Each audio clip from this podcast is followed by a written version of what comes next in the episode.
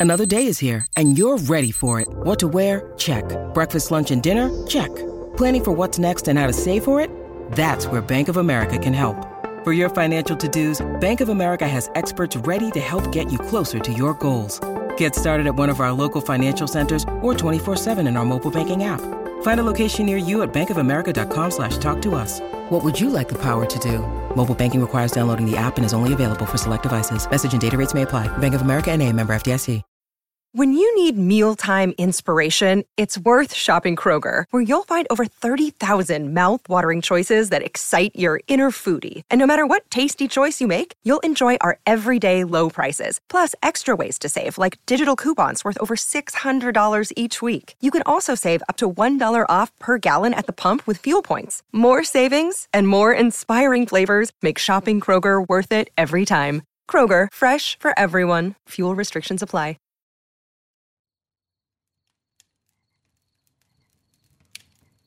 Hola de nuevo. ¿Cómo estás? Espero que muy bien.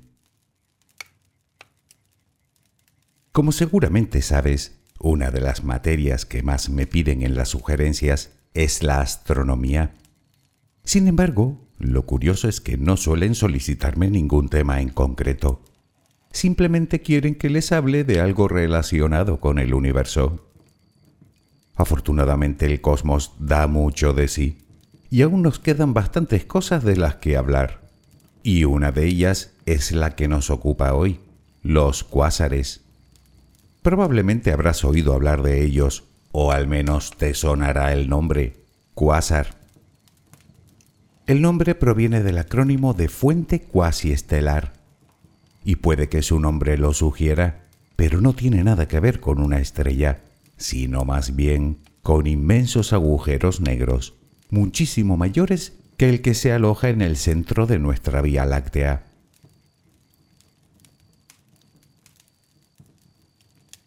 El viaje de hoy nos llevará hasta los objetos más lejanos observables dentro del universo conocido, lo que significa que nos adentraremos en los inicios mismos del tiempo cuando el universo no era más que un joven adolescente, por así decirlo. Además, aunque hablemos de agujeros negros, llamados así porque ni la luz logra escapar de su campo de atracción, resulta que son los cuerpos más luminosos que se conocen. Fueron descubiertos hace cerca de 70 años y aún hoy se desconocen muchas cosas de estos enigmáticos objetos. Tanto es así que ha obligado a los científicos a replantearse la propia formación de los agujeros negros. Hasta hace relativamente poco, se pensaba que estos cuerpos tan masivos se formaban por el colapso gravitatorio de enormes estrellas cuando agotaban su combustible, pero recientes descubrimientos han hecho pensar a los investigadores que tal vez no todos se formarán de la misma manera. Pero, ¿qué es exactamente un cuásar? ¿Por qué están tan lejos? ¿Cuántos hay? ¿Por qué brillan tanto? ¿Cómo se formaron? Para dar respuesta a todas estas cuestiones, creo que lo mejor es empezar por el principio. Déjame acompañarte en tu viaje al sueño y hablaremos de este fascinante tema. Relajemos primero cuerpo y mente. Hey, it's Kaylee Cuoco for Priceline. Ready to go to your happy place for a happy price? Well, why didn't you say so? Just download the Priceline app right now and save up to 60% on hotels. So, whether it's Cousin Kevin's Kazoo concert in Kansas City, go Kevin, or Becky's Bachelorette Bash in Bermuda, you never have to miss a trip ever again. So, download the Priceline app today. Your savings are waiting. Go to your happy place for a happy price. Go to your happy price, Priceline. Busca la posición que te resulte más cómoda para dormir, con la que te sientas más a gusto. Recuerda que siempre puedes colocarte boca arriba, con los brazos a los costados y con las piernas ligeramente separadas. Cierra los ojos si aún no lo has hecho. Intenta que los párpados estén lo más relajados posible. Toma aire profundamente por la nariz. Reténlo un par de segundos y suéltalo lentamente. Lo hacemos otra vez, pero en esta ocasión con la respiración abdominal. Inspira, reténlo, suelta. Nota cómo el abdomen sube y baja mientras que tu pecho permanece inmóvil. Una última vez, inspira, reténlo y suelta.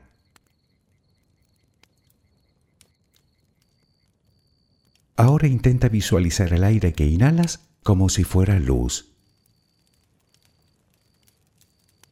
Con cada inspiración entra un poco de luz en tu interior y con cada exhalación sale todo lo que intoxica tu vida, todo lo que contamina tu mente y tu espíritu. Inhalas luz, exhalas malos pensamientos, preocupaciones, estrés, ansiedad. Cada vez tu cuerpo se va inundando más y más de esa luz blanca, serena, purificadora. Poco a poco cada rincón de tu interior se va iluminando hasta que te conviertes en luz.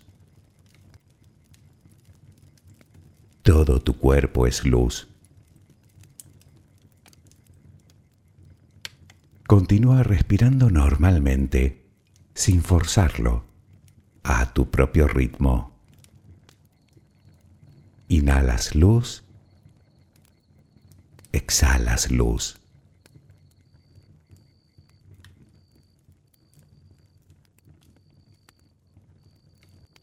Ahora comenzaremos a relajar todo nuestro cuerpo.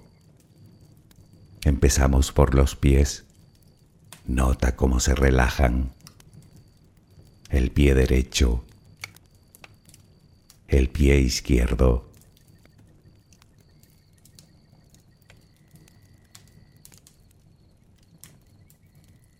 Centra tu atención ahora en las piernas. Siente su peso. Tobillos, pantorrillas, muslos.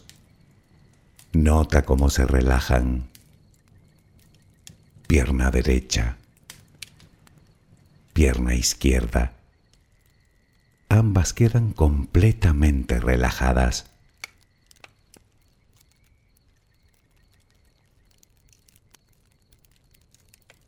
Toma conciencia de tu cadera.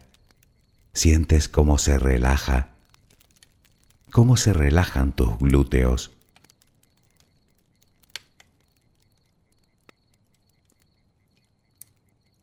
Piensa ahora en tu abdomen que sigue balanceándose con cada respiración. Nota cómo se relaja también.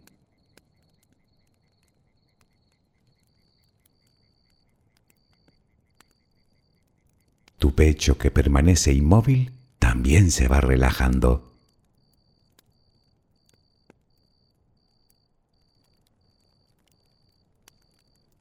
Siente ahora tu espalda. Sientes que cada vez pesa más y más. Desde la cadera hasta el cuello, todos los músculos de la espalda quedan completamente relajados. Notas como ya no hay tensión en ella.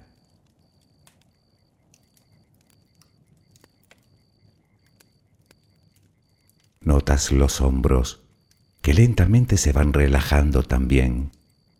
Nota cómo caen.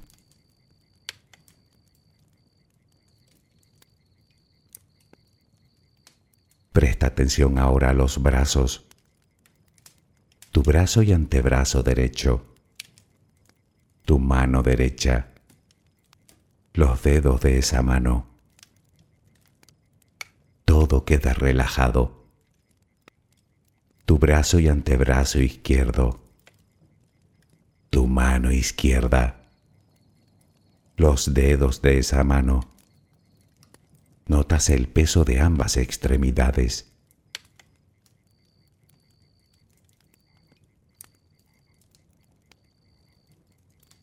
Dirigimos ahora nuestra atención al cuello.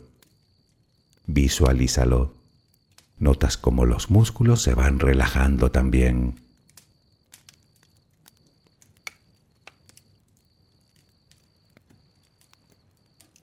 La mandíbula, las mejillas, los labios, la frente, el cuero cabelludo. Todo queda completamente relajado.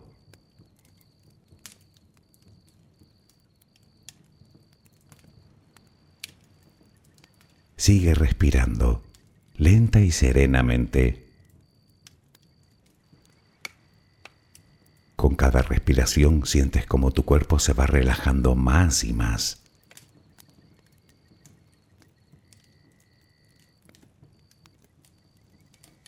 Siente cómo resplandeces de paz, de bondad, de gratitud, de calma, de compasión, de amor. Continúa respirando suavemente. Recuerda que ahora eres luz. Solo respira tranquilamente.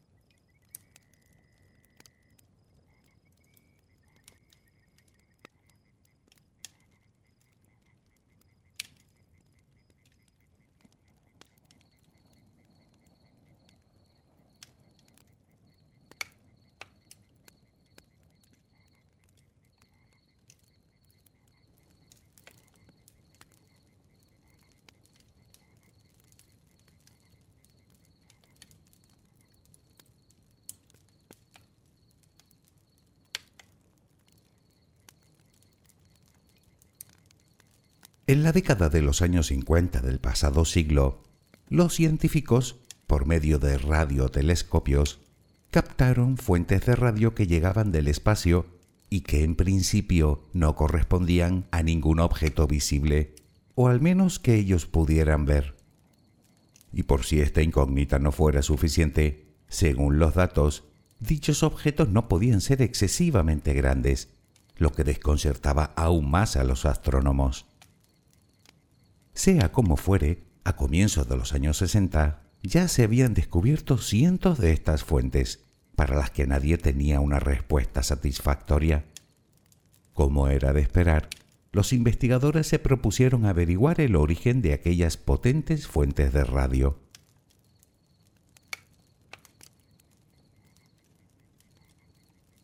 Apenas unos meses después, por medio de telescopios ópticos y de muy largas exposiciones, hablamos de días y días apuntando los instrumentos hacia el mismo lugar, los astrónomos por fin pudieron vincular una de aquellas fuentes con un objeto.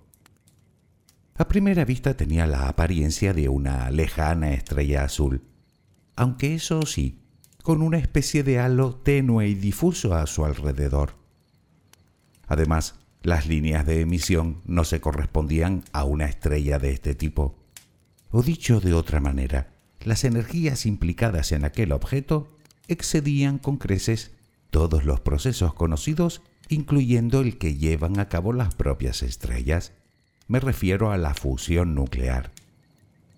Precisamente debido a su parecido físico con una estrella, se le asignó el nombre de fuente cuasi estelar sin embargo, a tenor de los datos, y aunque lo pareciera, una estrella azul no podía ser.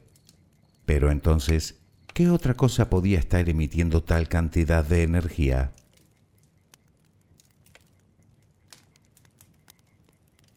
En 1962, un astrónomo, Martin Smith, con el telescopio Hale del Monte Palomar, logró obtener el espectro visible de otra fuente descubierta poco antes, a la que se le puso el nombre 3C273. Schmidt descubrió que se trataba de las líneas del espectro correspondiente al hidrógeno, pero con un descomunal desplazamiento al rojo. ¿Qué quiere decir esto? Bueno, ya lo hemos comentado en alguna ocasión. Se trata del llamado efecto Doppler, algo que podemos captar muy fácilmente con el sonido. Y te pongo el ejemplo que ya te he puesto otras veces. Imagina que estás en el arcén de una carretera y escuchas a lo lejos la sirena de un vehículo que se acerca a ti. A medida que se acerca hasta tu posición, las ondas de sonido se comprimen delante, produciendo un tono agudo. En el momento en el que el vehículo pasa por delante y comienza a alejarse, dichas ondas se expanden, por lo que el tono se vuelve más grave.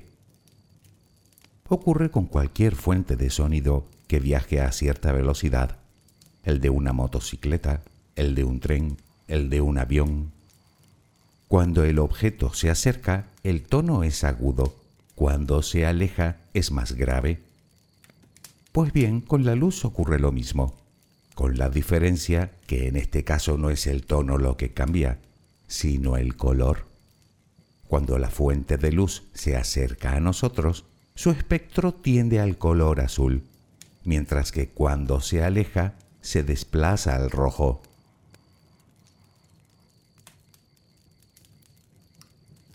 Lo que Smith, estudiando el espectro visible de aquel objeto, descubrió es que se alejaba de nosotros a una velocidad de nada menos que 47.000 kilómetros por segundo, o dicho de otra manera, a más del 15% de la velocidad de la luz. Hablamos de una velocidad enorme. En su momento se postularon varias teorías que pudieran explicar este fenómeno que iban desde muros gravitacionales hasta algún extraño tipo de antimateria. Pero al poco los investigadores llegaron a una respuesta irrefutable. El objeto 3C273 debe encontrarse a una distancia enorme de nosotros. Y tiene todo el sentido. Entre más lejos está un objeto en el espacio, a mayor velocidad se aleja debido a la propia expansión del universo. Hoy sabemos que este cuásar en particular se halla a unos 2.200 millones de años luz del sistema solar.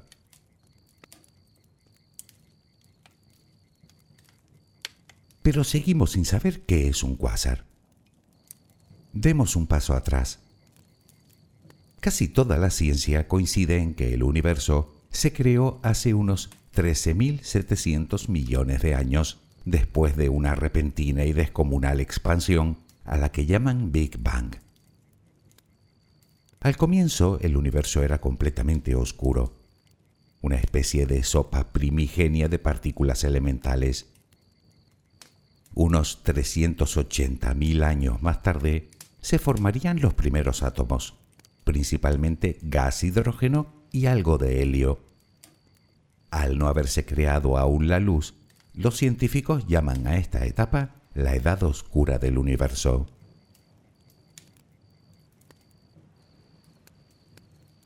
En aquellos primeros estadios, la temperatura no era uniforme.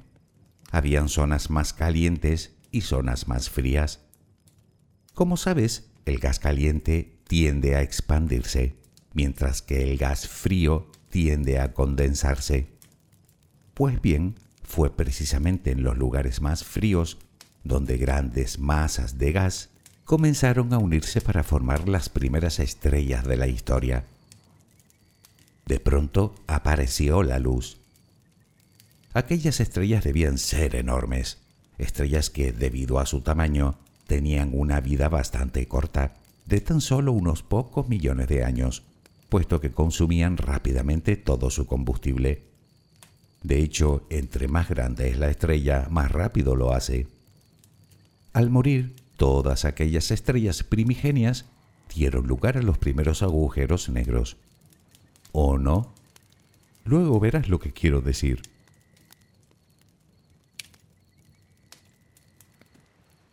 En unos pocos cientos de millones de años, por efecto de la gravedad, toda la materia comenzó a distribuirse alrededor de aquellos primeros agujeros negros, dando lugar a las primeras galaxias. Como apunte, los científicos llaman a la época posterior a la edad oscura del universo, entre los 300 y 400 millones de años después del Big Bang, la época de reionización, precisamente porque fue la época en la que se formaron las primeras estrellas y galaxias, que no solo calentaron e iluminaron el medio, sino que lo volvieron a ionizar, es decir, que los átomos adquirieron carga eléctrica.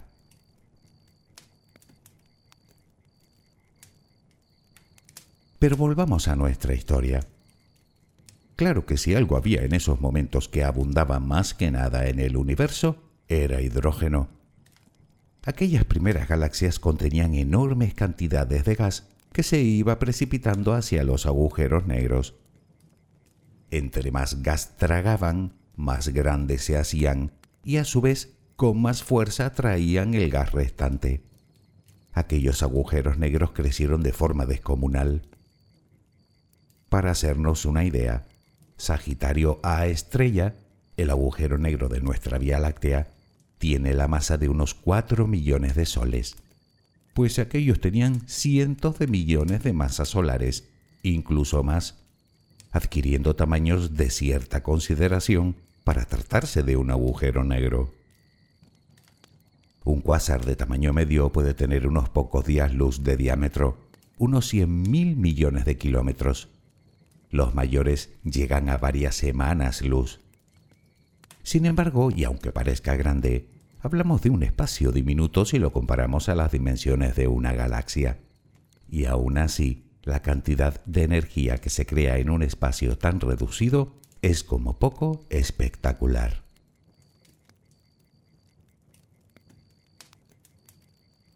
Aquellos gigantescos agujeros negros eran capaces de engullir de media el gas equivalente a unos 10 soles como el nuestro en un año, aunque los más brillantes podrían consumir hasta mil. Obviamente cuanto más grande es el agujero negro, mayor y más potente será su campo gravitatorio.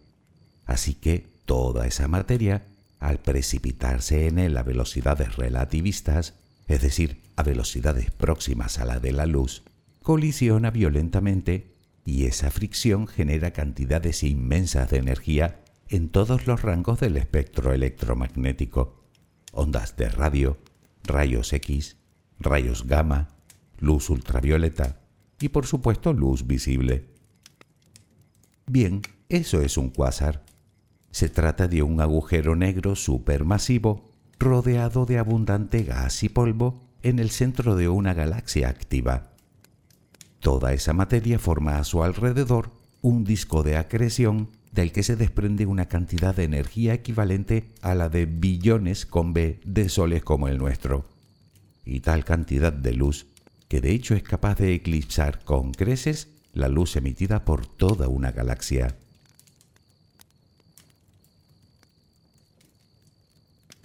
Hasta el momento se han descubierto unos 200.000 cuásares y probablemente haya muchos más. La pregunta es, ¿por qué están tan lejos?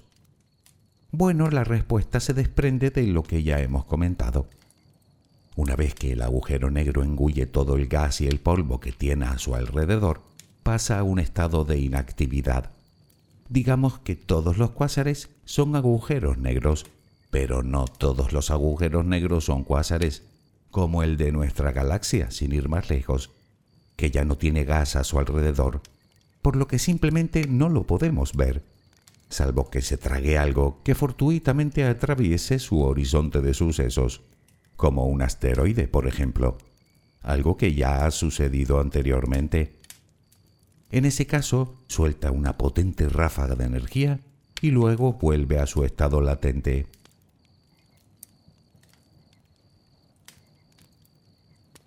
Los cuásares son los objetos más distantes que pueden ser observados en el universo. Como comentamos antes, C3273 se encuentra a unos 2.200 millones de años luz de nosotros, y a este lo podemos considerar cercano si lo comparamos a otros que han sido descubiertos. El más cercano visto hasta el momento se encuentra a unos 780.000 años luz de nosotros, pero el más lejano a unos 13.000 30 millones de años luz.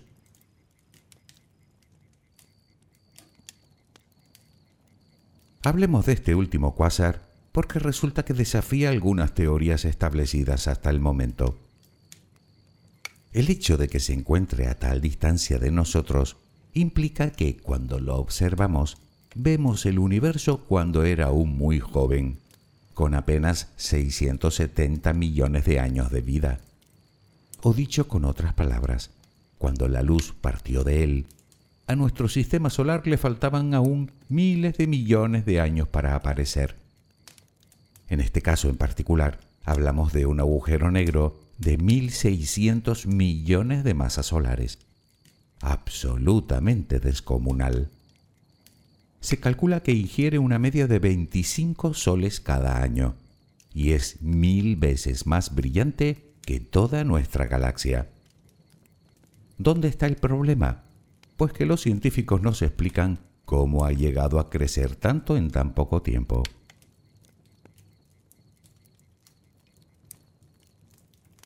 Resulta que la existencia de este objeto tan masivo requiere partir de un agujero negro semilla o un agujero negro inicial de unas 10.000 masas solares. Y según los cálculos, tendría que haberse creado solo 100 millones de años después del Big Bang. Si tenemos en cuenta que las primeras estrellas tardaron bastante más en crearse, nos encontramos con que este dato no casa en absoluto con los modelos cosmológicos actuales. Pero entonces, bueno, podría ser que dicho agujero negro no se produjera por colapso gravitatorio de una estrella, sino por el colapso gravitatorio de enormes masas de gas frío. Digamos que pudo haberse formado sin haber creado antes una estrella. Dicho con otras palabras, puede que incluso antes de haberse creado las primeras estrellas ya existieran los agujeros negros.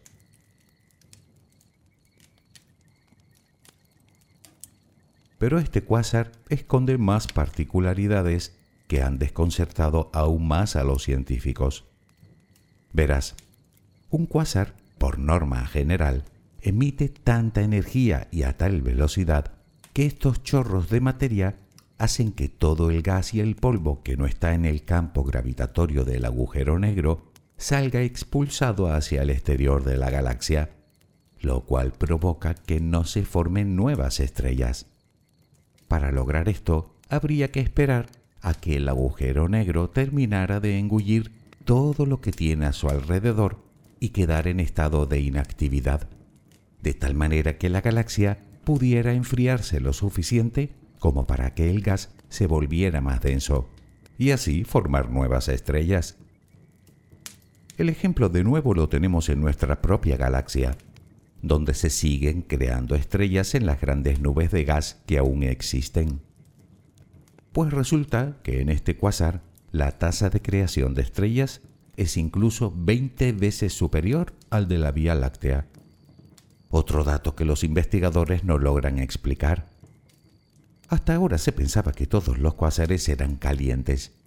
Pues bien, los astrónomos han llamado a este nuevo tipo cuásares fríos desde luego no parecen ser los más comunes, pero de hecho ya se han encontrado varios.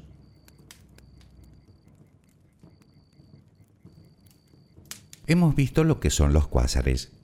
Lo que aún no está del todo claro es cómo se forman exactamente. Hasta hace relativamente poco se pensaba que era el producto de una galaxia muy joven, con una gran cantidad de gas y polvo primigenio. Sin embargo, recientes observaciones parecen apuntar a que esa es solo una posibilidad. La otra es que los mayores de todos podrían haberse formado por la colisión de varias galaxias.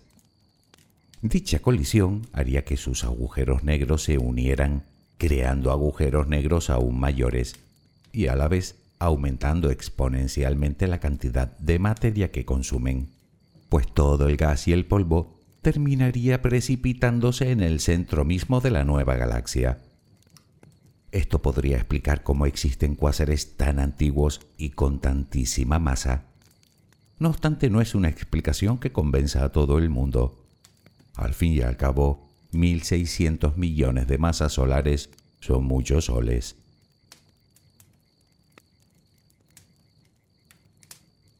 Y hablando de colisiones galácticas, como sabes, nuestra galaxia, la Vía Láctea, dentro de varios miles de millones de años, chocará con nuestra galaxia vecina, Andrómeda. Probablemente las estrellas que contienen no colisionen unas contra otras debido al enorme espacio existente entre ellas. Pero el gas que contienen sí que podría precipitarse hacia el centro, donde los agujeros negros se fusionarán, dando lugar a otro mucho mayor. ¿Significa esto que dentro de unos 5.000 millones de años nuestra galaxia se convertirá en un cuásar? Pues parece ser que cabe la remota posibilidad. Aunque eso sí, si eso llegara a ocurrir, en principio su duración sería muy corta, debido a que cada vez queda menos cantidad de gas, tanto en una galaxia como en la otra. De lo que no cabe duda es que, de suceder, sería un auténtico espectáculo.